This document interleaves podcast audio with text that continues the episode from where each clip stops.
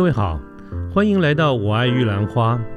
这个节目呢，主要是针对年轻人所可能遭遇的各种议题来做广泛的讨论与分享。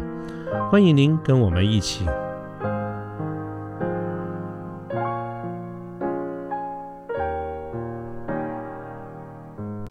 各位好，我是卢天记。现在是民国一百一十一年的十月四号星期二的上午。我们的节目呢有一个非常 close 的一个策略联盟伙伴哈，就是何方共创公司。那么他们公司呢长期专注在为企业提供非常专业的这个服务哈，包括呃规划、品牌咨询啦、设计啦等等这个一站式的这个服务哈。那么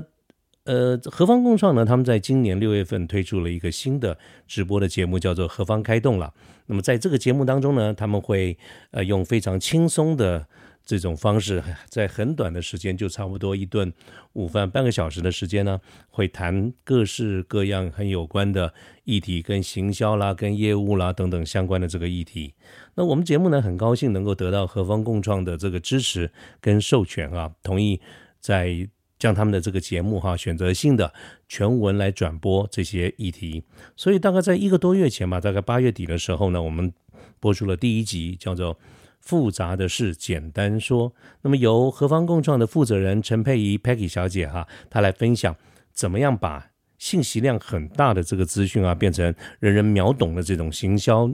内容行销的这个技巧。那么那集节目播出以后呢，我其实得到了蛮多的这个回响啊，有很多从事行销相关工作的朋友们哈，都私讯跟我讨论其中的一些内容，有些我。能够一些了解，有些其实我也不懂啊。但是我觉得这个那集播出了以后，得到蛮多的一个回响，所以我自己也受到很大的一个鼓舞啊。原来很多的行销人都蛮欢迎这种这种很短时间啊抓重点的这种分享。所以我今天呢就想再接再厉哈，继续再播出第二集啊。那么今天为大家挑选的这个题目呢是打造雇主品牌力。那么由这个呃何方共创的刘一竹小姐哈 Alice 来带领我们。呃，了解一下怎么样能够快速的去掌握、去打造一个雇主品牌的这种工作方法啊，所以使得我们呃在很短的这个时刻之内哈，能够自带高光，成为一个非常受人瞩目的这个企业。这是今天的一个主题。我们同样的引用呃这个呃何方共创给我们的一个授权哈，由 Alice 来带领我们了解这方面的主题。那接下来呢，我们就来听听看 Alice 的这个分享。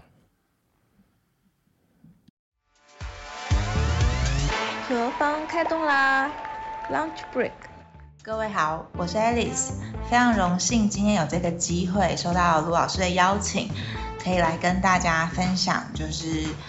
打造雇主品牌力的这个主题。在跟大家讨论雇主品牌力之前，想要先跟大家谈谈，就是呃品牌的架构。其实品牌啊，它分成三种，一种呢是企业品牌，一种是产品品牌。那第三种其实就是雇主品牌，这三个东西啊，这三个品牌的元素结合以后，它其实就是一间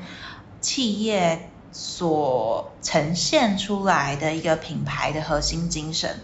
刚刚提到的第一个就是企业品牌，其实企业品牌它指的就是一间企业，它对整个社会大众，包含它的竞争者，包含它的合作伙伴，呈现出来的样子。它其实就涵盖了一些，例如说我们的品牌识别，就是 logo 啊，然后品牌色啊，或是它的整体的形象跟氛围。第二个呢，其实就是产品品牌。产品品牌其实就是一间企业它赚钱最重要的原因。所以其实每一间企业它都花了很多的心力在啊经营产品品牌，包括它的研发、它的创新等等。第三个呢，就是雇主品牌。雇主品牌其实它想要呈现的，就是一间企业它提供的员工价值还有主张。什么意思呢？它有点像是在嗯经营这个品牌，然后它可以去网罗更多更好的人才，然后还有他们自己现职的员工获得的这些呃。利益呀、福利呀等等这些，其实这个东西呢，在现在大环境影响，就是大家都缺工嘛，所以这是一个非常重要的议题。谈论了就是前面讲了这么多细，就是大的架构跟划分之后，嗯，现在就是来简单的说明一下什么是雇主品牌。其实，在一九九六年的时候，有一位叫做 Ambler 的先生，他就给了一个定义，是给这个雇主品牌来做使用的。这个意思，他他他给的定义啊，其实就是这样子，很文言文的一段话。他是说，由雇佣企业所认可的一种雇佣关系，并且提供功能性、经济性跟心理性的综合利益。其实呃，讲这么文言啊，可能听了也不一定看得懂。那我们就来简单的把他刚刚说的这三个就是面向来。细细的做划分，刚刚提到它是功能性、经济性跟心理性的利益嘛？其实功能性它指的就是希望这个雇佣企业可以提供雇员一些自我价值的认可，或是他未来啊可以有一些更好的就业跳板。例如说，这间企业的用人用人的理念啊，或是他的培训的方式啊，或是这个他让这个雇员有一些。呃，工作的自主性等等。那第二个呢，其实讲的很直接啦，他就是在说我给了多少钱，然后给了多少福利，给了奖励呀、环境啊、升迁机会，就是直接跟经济性是有直接的相关的。那第三个呢，其实就是心理性的利益，它比较像是满足员工的心理层面的部分。例如说，让员工感到觉得归属，然后这间企业的上司引领的方式，然后他有没有做一些像是 CSR 的活动啊，或是他提供一些很好的啊企业声誉等等，有一点像是他用啊这个雇佣企业提供一些很好的品质，然后很好的工作环境，然后让员工感到心理层面上的满足。那这个就是针对这个雇主品牌的定义给的一个很简单的说明。那其实说白一点，就是要怎么样子来让这个求职者或是让这个现职的员工感到满足。我们谈完什么是雇主品牌以后，其实再就要想说。为什么一间企业会是需要雇主品牌的？首先，第一个原因其实就是台湾已经进入了一个超级高龄化的社会，加上啊，我们在二零二一年，我们也啊出生率荣登全台全世界的倒数第一。在这样的情况下，我们的劳动人口数是越来越少的，就是老人越来越多，然后小朋友越来越少。这样子的情况下，每一年呢，它其实就业的人口数，它就会找少了十八万人，在十年后，大概就是会少了两百万人的这个状况产生。这样子人口逐渐的老化，其实就变成劳动力的短缺，所以各行各业在找人的时候越来越困难了。相信大家应该有这种感受，就是。其实很多企业都找不到人，然后职缺挂在那边挂很久，但是还是没有一个很合适的求职者。其实这个对企业来说，还有对整个大环境来说是非常伤的。但其实这是对我们这种普通的市井小民来说，我们这些啊求职者、年轻人来说，其实就算是在的这个市场求职市场的面向会。变成是我们啦，我们来做选择，不是企业在做选择。我们，但这是这是后话。那第二个呢，其实就是因为很多的外商啊，例如说 Google 啊，例如说包含服务业也有很多，像是 Uniqlo 啊，像是啊无印良品这些，他们来台拓点，然后他们给了很多很好的福利制度，所以嗯，让台湾本土的。企业的竞争力是大幅减弱的，所以台湾本土企业更需要来做这个雇主品牌。那第三个呢，其实就是员工层面的思维了，因为员工在职时，他如果有更多的幸福感，然后有对企业有更多的认同，它就会让啊员工更容易留任，然后让这个离职率啊什么的都降低，这样子是对啊企业本身是一个很好的影响。第四个呢，就是创造更多求职者对企业的向往性，就是让更多让整个环境啊的求职者对这间企业更有向往，然后更愿意往这间企业来啊投递他的履历，这样子可以让这个企业获得一个永续发展的目标。除了刚刚谈的这么多，就是呃有点像是整个大环境的影响。那我们先来谈谈企业内部本身的，就是创造一个雇主品牌的好处。首先第一个呢，就是员工向心力的提升。啊，我们做了一个雇主品牌，它会让整个企业整个企业的员工有一些向心力，然后他们在团队合作上啊就会更快速，然后更有效率。第二个呢，就是 HR 的招募成本降低，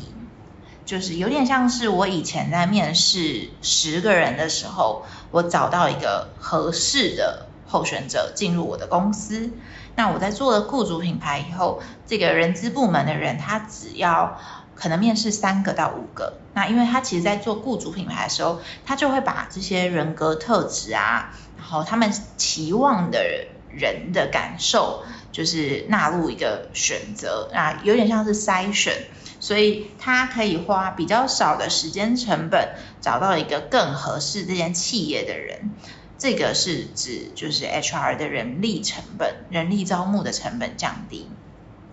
第三个呢，其实就是让现职的员工，就是在做了雇主品牌以后，它会让现职的员工的满意度提高，有点像是员工就是一个代言人的感觉，他更能够乐在工作、享受工作这样子的感觉。再来呢？这这些东西其实就是企业内部的益处。那企业外部呢？一个是可以让品牌好感度提升，品牌好感度提升以后，它的品牌的效益就会增加，它就会造成更多的品牌溢价。就是我这雇主品牌做好以后，我给人的氛围是很好的，那我这个品牌的价值也会提升了。这样子的情况，它是会变成一个很好的正向循环。它让品牌的价值提升，然后它可以吸引更多元、更优秀的人才一起来入职。这边呢是在讲，就是打造雇主品牌的这些益处。其实讲了这么多，就是有点像是啊比较虚无缥缈的东西。再来就要谈谈为什么要就是要怎么样子来打造这个雇主品牌。那第一点其实就是你要先去深入调研，有点像是调研啊内部的共识。然后第二点就是凝聚共识，第三点呢就是发展触点，就是呃有点像是喊口号，但是我们现在就来细细的说，就是深入调研、凝聚共识跟发展触点这样子的三步骤啊是能做出要用怎么样的方式来执行。在深入调研的部分呢，其实首先你第一步啊，如果你要做雇主品牌，第一步就是你要获得企业的高管或者是老板的支持。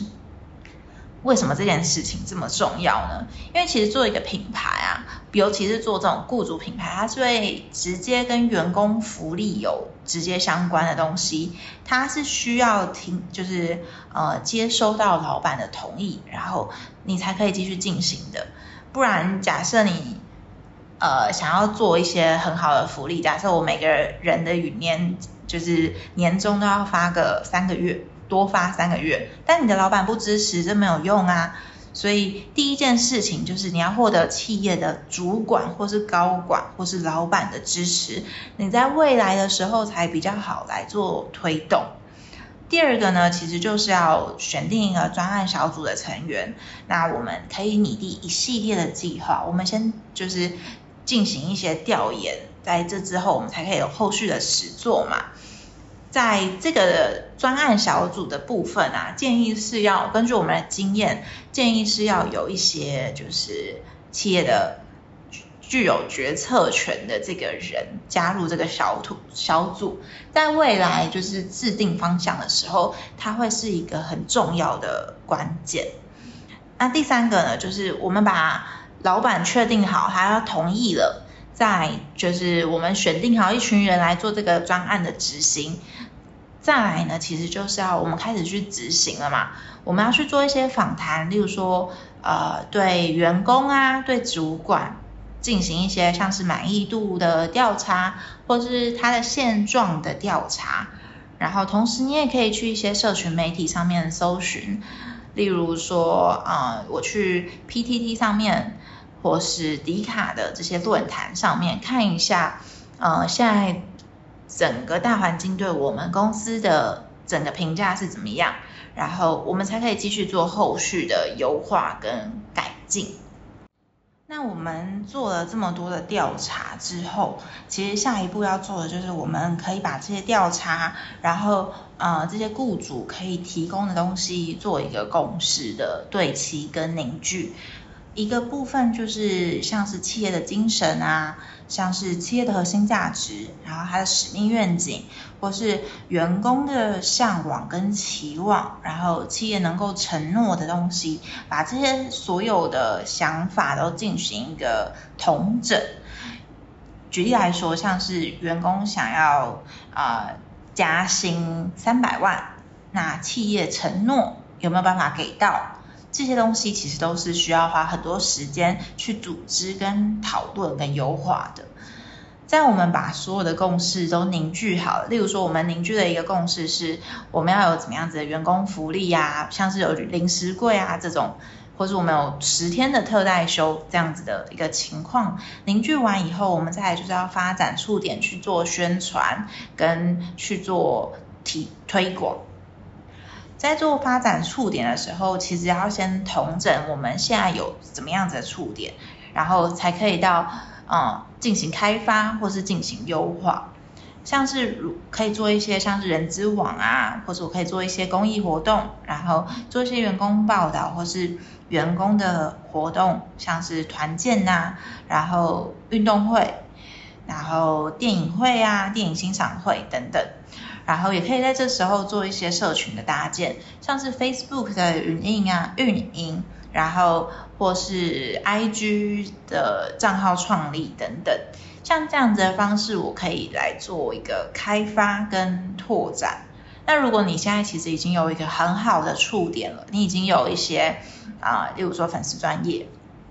那我们现在就做的就是，我们来把它做更好的优化。我可以做一些像是 IP，就是虚拟 IP 的设计，然后可以做一些活动来把这个现有的触点做得更好，让它更上一层楼。其实，在台湾跟在这世界上有很多很好的企业，然后他们其实已经做得很好，我们可以拿来当做标杆。就台湾来说，台湾有一个台湾的就是护国神山嘛，台积电，它其实做了一个加入台积共创奇迹的粉丝专业。那它其实也做了一些 IP，像是它做了一个 IP 叫做呃机星人，然后他把这些 IP 整个都落地化，做成一台车子，然后到啊台湾的各大名校来做一个这种巡回的方式。然后他们还会把这些机新人做一些像是新进人员的大礼包，然后让这些新进人员入职以后就有这种台积人的这种感觉，这个就是一个很好的呃标杆的指标。那在国外的话，其实像 Netflix Job，它也做了一个。人资网的这个平台，然后这平台它上面放了很多呃 Netflix 的人才，他们需要有的价值，然后他们执行长的话，这些呢都是呃可以拿来当做我们的参考的这种标杆品牌。其实，在讲了这么多，就是大家应该对于雇主品牌有一个呃很简单的理解。其实。在各个时期呀，就是公司在各个不同的阶段的时候，他们都是需要做这个雇主品牌的。举例来说，我这个公司如果正在新创的时期，还在草创的时候，它的好的雇主品牌，我就是已经做了一个好的雇主品牌，我可以让整个知名度更呃拓展，然后除了我可以网罗好的人才以外，我也可以把这个品牌同时在做一个推广，然后让这间新创公司有一个好的根基。那如果公司已经成长到一个规模了，它已经是成熟期的时候，其实这个企业在扩展的时候，人才是一个成败的关键。所以，如果你要转型啊，或者你要拓展，雇主品牌其实都是一个，嗯，就是非常重要的一个，呃，有点像是指标，然后它可以让呃整个企业有更好的。前进的方向，然后有点像是在经营品牌，但是它是以呃人的角度作为出发点，所以呃这个雇主品牌对各个呃时间段的企业都是非常重要的。讨论了这么多，其实就可以来从头到尾来整理一下刚刚的分享。第一个呢，其实就是雇主品牌的利益成立，就是比较文言文的那一段，它是说就是要功能性嘛，然后要比较好啊升职啊这种，然后要经济性，我要有好的福利跟钱，还有好的心理性，让我的心理层面感到满足，这个就是雇主品牌的啊主要的利益整理。那再就是讨论了为什么需要做雇主品牌，其实就是要让企业可以永续发展，然后让它可以长久的在做经营。在企业的外部呢，跟好内部其实是会有很多好处的，包含提供员工的满意度，然后让品牌创造更高额的溢价，这是让企业前进的最大动力。那最后一个部分其实就是如何打造雇主品牌。可以做一些调研，然后可以凝聚一些共识，然后最后在这个各个触点上面进行发展，然后推广跟优化。以上呢是就是今天跟大家的简单的分享，谢谢大家今天的聆听，还有谢谢大家的时间。如果有机会，那我们下次再见，谢谢，拜拜。何方开动啦，Lunch Break。